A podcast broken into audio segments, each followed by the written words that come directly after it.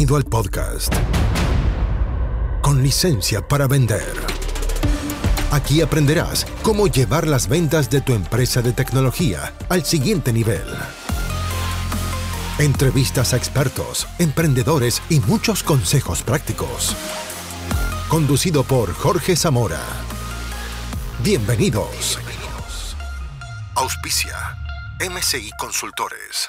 Oye, Jorge, dentro de esto que estás eh, comentando y uniéndolo, eh, bueno, pues a ese nicho específico donde, donde, donde trabajáis, ¿no? Y donde estáis apoyando y ayudando a, a, clientes, ¿cómo ves el B2B, ¿no? Es decir, ¿hacia qué escenario se está moviendo? Porque evidentemente el B2B de ahora no tiene nada que ver con el B2B de hace, no sé, tres años, ¿vale? Eh, bueno, hay similitudes, evidentemente, pero de tu punto de vista, ¿dónde crees ¿vale? Que, va el B2B en estos momentos. Claro, un gran punto. Yo no, yo no tengo un estudio para sostener, solamente puedo decir lo que estoy observando. Y nosotros originalmente trabajamos con empresas en general, business to business, o que le venden a empresas. Sí. Y trabajamos con empresas como Volvo Trucks en Chile, con Sodexo, con empresas como Mercedes-Benz en Chile, tiene un distribuidor que se llama Kaufman en la venta de camiones. Ajá. Eh, entonces hemos, trabajamos mucho con empresas de ingeniería y con empresas que hacen ventas técnicas o ventas a empresas, pero ventas de alto valor. Entonces, ¿qué es lo que hemos visto? Si de hoy día estamos enfocados en tecnología, pero originalmente eran empresas que hacían ventas técnicas de alto valor. Sí. Eh, y lo que hemos visto es que, bueno, estas son opiniones, ¿eh? no, no, no, hay, no hay un estudio, como te digo, solamente es mi visión de las cosas. Es que yo tuve la oportunidad de trabajar en el consumo masivo. ¿no? Y cuando fui gerente de ventas. Entonces, fui gerente de ventas de empresas de maquinaria y que hacían ventas técnicas, pero también de empresas que vendían en consumo masivo. ¿Qué quiere decir eso? Que vendíamos a retailers, a grandes cadenas de retail, supermercados también, y ellos le venden a público. Y, lo que, una cosa que siempre me ha llamado la atención es que el mundo del consumo masivo tiene una sofisticación y una velocidad que el mundo de la venta empresas a empresas o business to business desconoce. Para decirlo en simple, si tú tomas un vendedor o un gerente de ventas de una empresa que haga ventas de proyectos de ingeniería y lo llevas a retail, eh, eh, lo despiden en 24 horas. No, no le da el ritmo. Esa es la verdad, no, no podrían. Lo sacan, lo echan en dos minutos porque los eh, KPIs que utilizan, la precisión, la velocidad de respuesta, el nivel de exigencia, es brutal. Una vez asesoré a una, al representante de, ¿cómo se llama? De, de Nintendo. Ajá en, nuestro país. Sí. Tiene un, tiene un master dealer o algo así en Chile. Sí. Em, y lo pude comprobar. La ejecutiva, la Key Account Manager, que atendía a estos grandes retailers, tenía un nivel de exigencia que en el mundo del B2B no ni siquiera conversan. Eh, la rentabilidad se mide a diario. Em, las negociaciones se preparan con horas de preparación. La información se la saben de memoria. O sea, si lo que no se lo sabe lo tienen anotado. Eh, conocen los KPIs de su cliente mejor que el cliente. Saben qué hace la competencia cada día en cada sala de ventas y cuáles son los indicadores de su competencia. Eh, conocen a los vendedores de la competencia y saben qué están haciendo y cuáles son las campañas, cuáles son las temporadas, cuál es la rotación, cuál es el precio de venta público, a qué precio están ofertando, con qué producto están compitiendo. Es una batalla feroz. Y en el mundo del B2B venimos como 200 años más atrás, no digo que no hay competencia, pero con un biorritmo que te digo verdad, yo creo que cualquiera que los metan de aquí, los que lo saquen de acá y lo metan en, en, el consumo masivo, no dura 24 horas. Entonces, ¿qué es lo que, hemos, qué es lo que veo? Y esta brecha se está, se está acotando porque la competencia en el mundo de la mente industrial es cada vez mayor, obviamente, hay cada vez más oferta. Entonces, hay buenas prácticas del mundo del consumo masivo que están migrando al, al business to business como por ejemplo, conocer los KPIs de mi cliente, que son cosas como que hoy día se hablan como si fueran la tercera, la cuarta guerra mundial o la tercera mundial en colores, y resulta que, resulta que en el retail se hace hace años, hace más de medio siglo.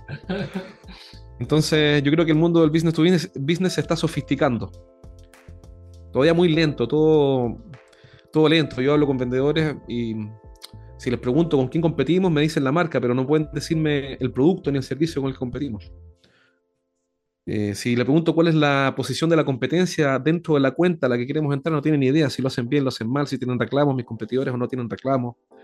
Eh, si, ¿Cuál es el mapa de poder? ¿Quiénes están a favor, en contra? ¿Quiénes son promotores? ¿Quiénes son detractores? No, no, no porque, porque, bueno, porque es todo más relajado. Yo creo que eso está cambiando.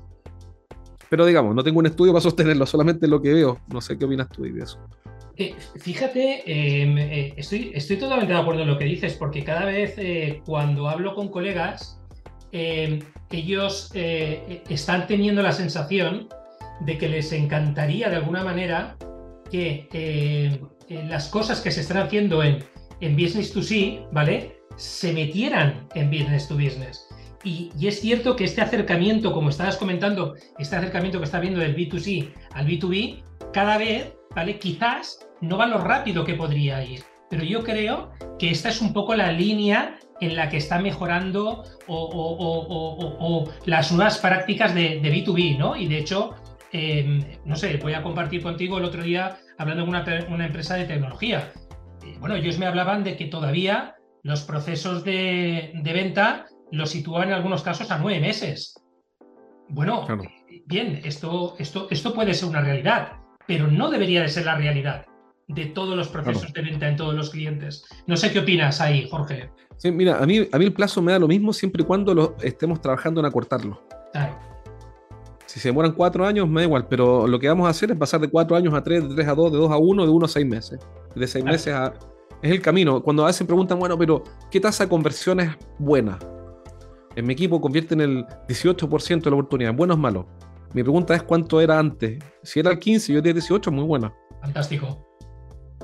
Eh, entonces aquí lo mismo, con los plazos de venta, etcétera. El, tema es que el nivel de competencia en el mundo del consumo masivo es tan brutal que no hay espacio para la improvisación. En cambio, en el mundo del business to business veo que hay más espacio. Pero creo que ese espacio se está acabando porque la competencia es feroz. Lo otro que veo es que los vendedores que es parte de lo que hacemos nosotros con nuestros clientes, lo sacamos de las pequeñas ventas transaccionales, lo sacamos de ahí y lo llevamos a las grandes, a las ventas de mayor valor. Entonces, pero claro, pero es un, todo un desafío cultural porque todo el mundo se, se, siente más seguro con clientes pequeños. Entonces, si yo soy vendedor, prefiero tener 80 clientes, que son 20 clientes grandes y 60 clientes pequeños, de pequeñas transacciones, porque me siento más seguro. Ajá. Pero ¿qué ocurre? Que, que que esos, esos 20, esos 60 clientes pequeños pueden ser perfectamente atendidos por canales de menor, de, menor costo, es decir, que el costo de administrar una transacción sea mucho menor, por ejemplo, con e-commerce, venta asistida, con vendedores junior, venta de mesón. Y esa es una lucha permanente que tenemos, porque hay vendedores de tecnología que venden licencias y venden proyectos, y las licencias se venden en mil dólares con un margen del 7%, y los proyectos de tecnología se venden en 300 mil dólares con un margen del 15%, o del 20% incluso. Ajá pero se sienten seguros con pequeños negocios que no valen la pena. Eh, ¿Y qué hacemos? Ahí los vamos sacando y los vamos enfocando en, la otra venta. Pero ahí dicen la, objeción mental. No, pero es que yo me, quiero diversificar mi negocio. Y la respuesta es perfecto, diversifiquemos hacia arriba, no hacia abajo. Ojo. Si yo tengo pocos clientes de alto valor, vamos a decir, tengo pocos clientes a los que les puedo vender un millón de dólares. Sí no busco miles de clientes para venderles un dólar, busco más clientes de un millón de dólares. Ojo con ese juego mental, ¿te fijas? Claramente.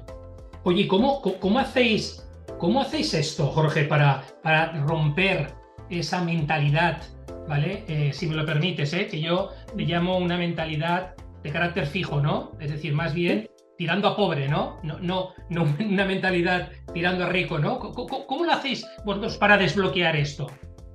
Es durísimo porque mm, no, no, no, tenemos una receta, volviendo a las recetas, que nos permita tener éxito en el 100% de los casos, pero sí nuestra receta nos permite abrirnos camino, tener éxito en algunos casos, en, varios casos, en la mayoría de los casos.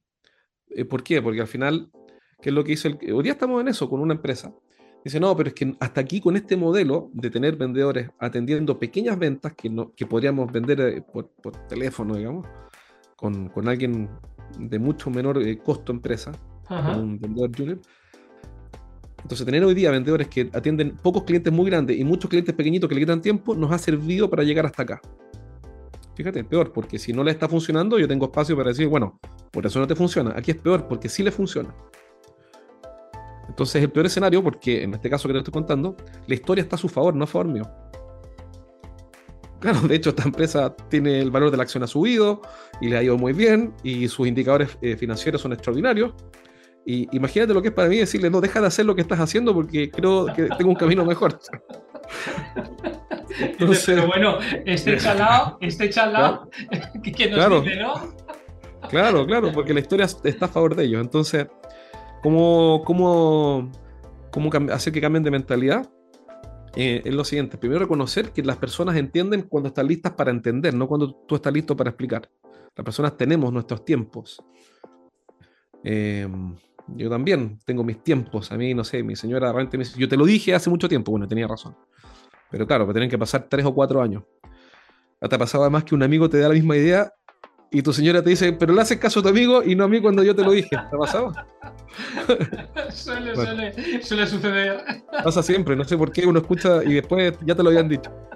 Bueno, entonces hay tiempos y esos tiempos hay que aceptarlos.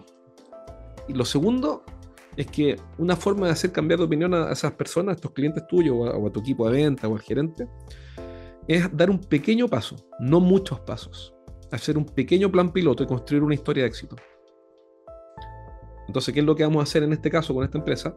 No vamos a cambiar todo el modelo de venta, sencillamente vamos a hacer un plan piloto con un ejecutivo que va a dejar de atender a muchos clientes pequeños para enfocarse en clientes más grandes.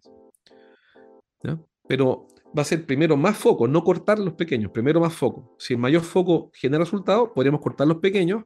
Y lo que pensamos ahí es decirle, mira, ¿sabes qué? Una vez lo hice, bueno, lo hemos hecho muchas veces, pero una vez calculamos la comisión que le generaban a una vendedora, eh, más de 100 clientes. Y era una comisión que en dólares serían como 70 dólares mensuales. Tenía más de 100 clientes cuyas comisiones promedio se traducían para ella en 70 dólares mensuales.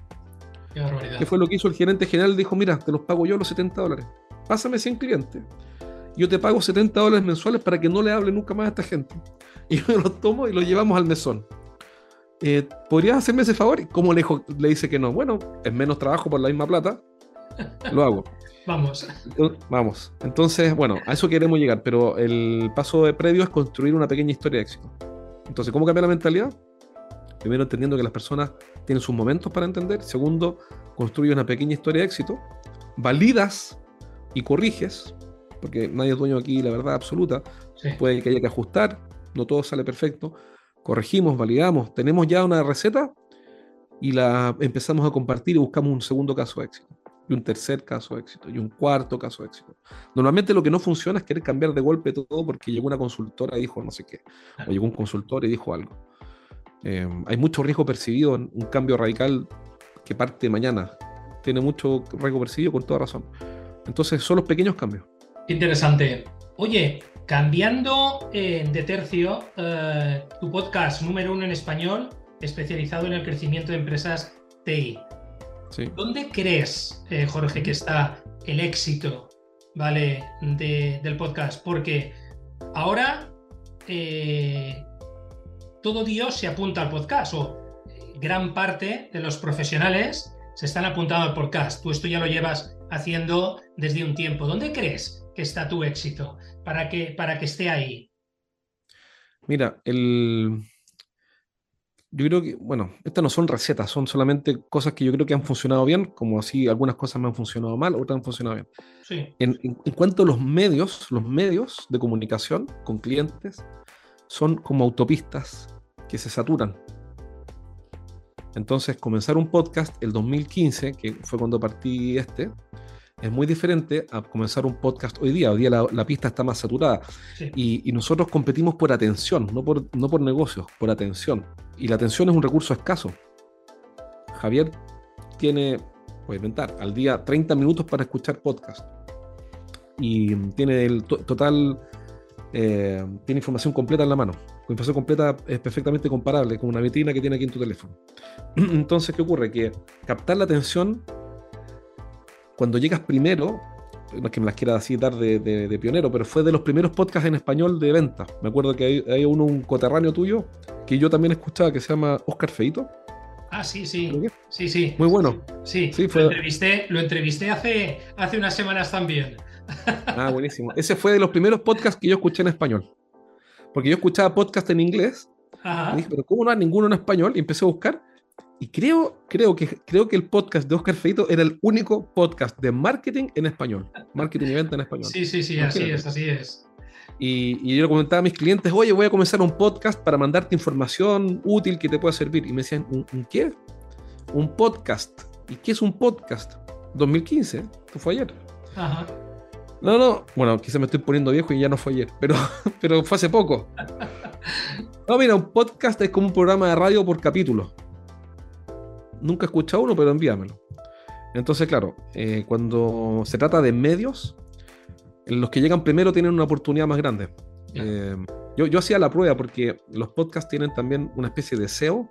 SEO es el acrónimo de Search Engine Optimization. es como, Bueno, para alguien que está escuchando y no sabes, como tú, pones en Google las palabras y aparece tu página web, en los podcasts es lo mismo. Entonces, como a partir del 2015, entonces llegar primero es una buena idea, pero no está asegurado el éxito, solamente es una buena idea. Cuando llega, llegas primero de los primeros, claro, yo ponía en, iTunes ventas y aparecía primero, segundo, tercero, cuarto y quinto. Incluso no sé por qué aparecía antes que Tony Robbins y ya yo me creía ya lo máximo. Le decía, le decía amigo, bueno, estoy antes que Tony Robbins ante esta. Soy un crack. Era divertido. Eh, no sé por qué Tony Robbins se tenía algo en español o qué, pero en venta yo estaba primero. Entonces ya con eso me sentía un rockstar. Pero bueno, pero, pero es por llegar primero. Entonces, si hay un canal de consumo de información donde tus clientes estén o vayan a estar, llegar primero, de los primeros, si no tienes que ser uno, pero te digo, estaba Oscar Feito y, yo, y yo éramos dos en español. Entonces, eso hace que, que todo sea más fácil, porque finalmente la historia siempre pesa, en el sentido de que por ejemplo, ¿no? cuando una empresa nos contacta y me dice, mándenos una presentación, yo no les mando un PDF, le digo, mira, te mando esto, esto, esto, y aquí va un link con 410 programas en los que enseñamos cómo vender tecnología. No te digo que, por eso te van a enviar una orden de compra a un millón de dólares, pero digamos, pero son 410 programas, algo dice de la persona que está detrás, en la construcción de la, de la, evidencia que te comenté al principio. Entonces, eh, entonces llegar dentro de los primeros siempre es bueno. Y lo segundo que he ido aprendiendo es hablarle solamente a un público, que fue un error que no entendía, algo que no entendía bien, pero que fue entendiendo después con el tiempo. ¿Por qué? Porque al final, estas son opiniones, no, es que, no son recetas para la vida, estoy contando lo que me ha funcionado, porque al final es mucho, es mucho mejor ser muy interesante para pocos que poco interesante para muchos. Siempre es más rentable ser muy interesante para pocos. Entonces empecé a segmentar cada vez más el mensaje y los contenidos. Originalmente eran de ventas. Entonces lo escuchaban vendedores. Después empecé a hablar de dirección de ventas. Lo empezaron a escuchar gerentes. Después empecé a hablar de, emprendedores. Y después de tecnología. Y gradualmente nos hemos ido enfocando cada vez más en, un segmento que son las empresas de tecnología de tamaño mediano.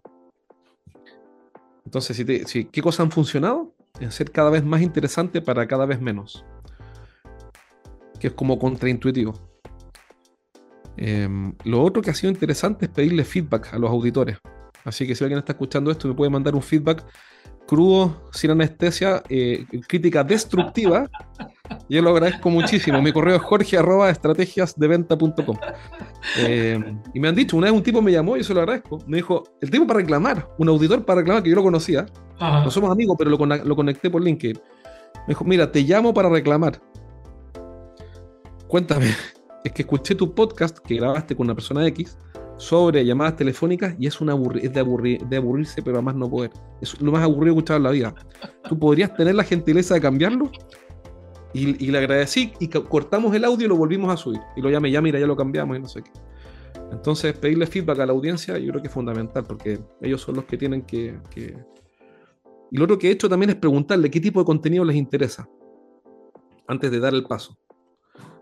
Em, pero yo creo que estar abierto y, buscar, no abierto, estar buscando, que es diferente a estar abierto. Si alguien quiere darme feedback, que me lo dé.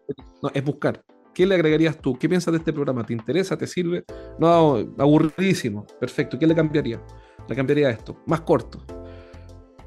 Yo, haría eso.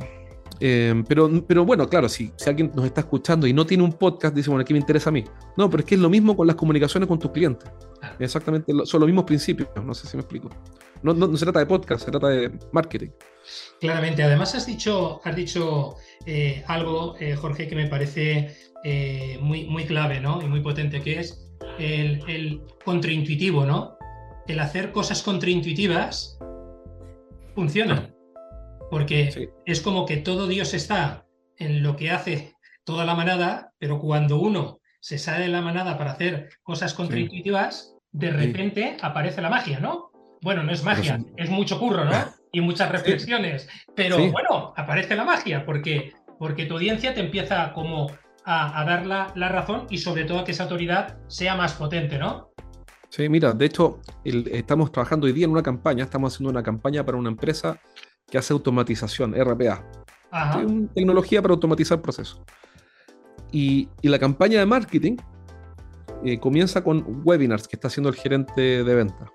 Lo estamos entrenando para eso y, lo acompañamos y diseñamos el webinar. Y, antes tenían, eh, el objetivo era meter más de 100 personas a cada webinar. Y hoy día nuestro objetivo es meter a 5. Y está funcionando increíble, están fascinados. Qué bien. Porque tomando lo que tú decías sobre ser contraintuitivo o pensar un poco al revés de repente, todo el mundo está diciendo que fantástico, que van mil personas a mi webinar. La pregunta es cuánta plata genera. Y si yo meto mil personas, probablemente hay 900 estudiantes de ingeniería, que está muy bien que estudien ingeniería, pero que no están a comprar nada. Entonces mejor invitemos a pocas personas, pero súper bien seleccionadas, con un contenido que no es extenso, que dura 30 minutos, pero súper bien dirigido. Entonces, eh, y eso está generando ventas hoy día a esta empresa con clientes que nunca habían logrado. Pero, pero, pero ¿cuál, cuál fue el, el, el, aporte? Fue el cambio de mentalidad, donde menos, normalmente, menos es más. Oye, Jorge, ¿cómo podemos, cómo podemos localizarte, ¿no? Las personas que te conocemos, ya lo sabemos, pero las personas que no te conocen, ¿cómo pueden contactar con Jorge si quieren contratar sus servicios, si quieren conversar con él? Bueno, ¿cómo pueden hacerlo? Sí, muy simple. En LinkedIn buscan Em, Jorge Zamora, creo que debería aparecer como rápido, pero si no, me mandan un correo a jorge arroba estrategiasdeventa.com jorge arroba estrategiasdeventa.com y, y el LinkedIn yo creo que es fácil, también el podcast em, tiene un grupo, tengo un grupo en el podcast que se llama Con licencia para vender, igual que el nombre del podcast. Entonces está ese grupo LinkedIn, también me puedes ubicar por ahí. Es fácil. Fantástico. Oye, Jorge, pues, pues un placer. Eh, yo seguiría conversando contigo, ¿eh? Pero, yo también. El tiempo es el tiempo, ¿no? El tiempo es el tiempo. Eh, eh, entonces, nada, agradecerte de verdad pues que hayas hecho una parada para estar aquí con, con nosotros. seguir deseándote muchos éxitos. Y, y, bueno, ya sabes, esta es tu casa para cuando quieras regresar y nos sigas contando, bueno, pues pues los avances, ¿no? En, tus hábitos, en tu mentalidad, en tu modelo de negocio, bueno, y en lo que nos quieras contar, ¿no? En ese sentido. Lo agradezco mucho. Gran, gran conversa, te lo agradezco mucho. Espero haber sido un aporte para, para tus auditores te felicito por tu podcast. Excelente iniciativa y también mucho éxito. Muy bien, Jorge. Cuídate mucho. Un abrazo. Igual. Hasta aquí llegamos por hoy. Nos encontramos en el próximo capítulo de Con licencia para vender un podcast para que aprendas a llevar las ventas de tu empresa de tecnología al siguiente nivel. Nos reencontramos la próxima, junto a Jorge Zamora. Hasta entonces. Traído a ustedes por MCI Consultores.